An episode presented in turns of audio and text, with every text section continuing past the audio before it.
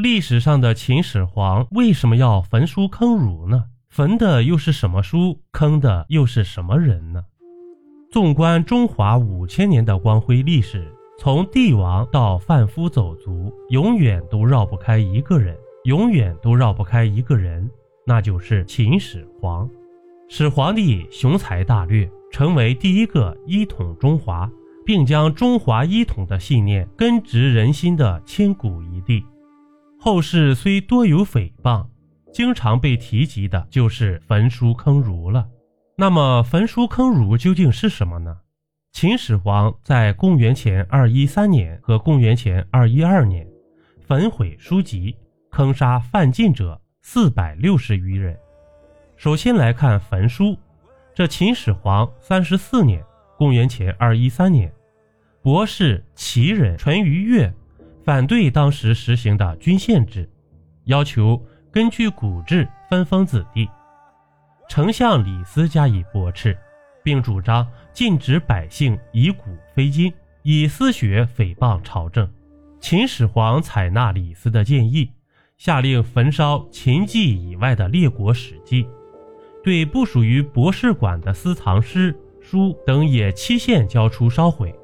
有敢谈论诗书的处死，以古非今的灭族，禁止私学。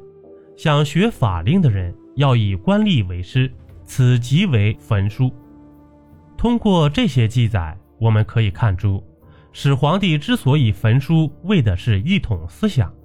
要了解始皇帝之前，天下处于春秋战国时期，战国七雄的百姓都有各自的思想、各自的理念，而这些想法或者说各自国家的传统观念，并不利于国家的一统。如果不进行思想一统，那么在百姓心中，山东六国的移民会始终心怀故国，这对于国家的运行、政治体制的推行都是极其不利的。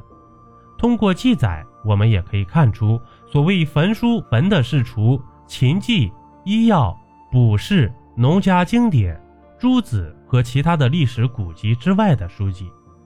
如果我们站在始皇帝的角度，这些做法都是无可厚非的，即统天下一统。既然天下一统，那么天下就是大秦，从此再也没有山东六国。那么山东六国的那些不利于秦国发展、不利于国家一统的思想和理论，就是最大的障碍。毛主席也曾经说过：“如果始皇帝把书都烧了，我们现在又如何能看到那么多的先秦书籍呢？”那么坑儒又是什么呢？据《史记·秦始皇本纪》中记载，始皇闻侯生卢生亡，乃大怒曰：“吾前收天下书，不中用者尽去之。昔赵文学方术，昔赵文学方术士慎重，欲以兴太平，方是欲练以求其要。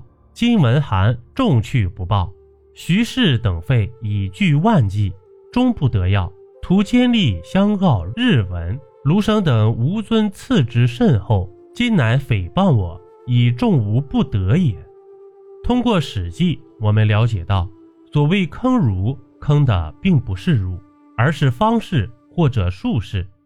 自从始皇帝一统天下，他所追求的便是长生不老药。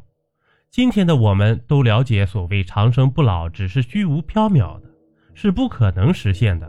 那么那些自称能找到的方式或术士，其实就是一群骗子。那么他们所做的皆是欺君之罪，欺骗君王，那在当时可谓是大罪，以秦朝的法律自然是不被允许的。再加上始皇帝对待这些方式是非常优厚的，这些人不光不感恩，反而还诽谤朝政，背后骂秦始皇，所以秦始皇的焚书坑儒。是一统思想的必要手段。当秦始皇一统中华后，在政治结构上废除分封制，改为郡县制；在文化和经济上一统了文字和货币、度量衡。这些可以强制改变，然后有些呢是很难用强暴力驾驭的，尤其是思想和价值观，这对于国家的一统是非常重要的。所谓的焚书坑儒。也许是秦国的一个传统。联系秦国的历史，秦始皇焚书不过是守其传统，古已有之，于今为烈而已。而坑杀就更不用说了，秦武安君白起一生可谓坑杀了多少人？相比于白起，始皇帝坑儒可谓是小巫见大巫了。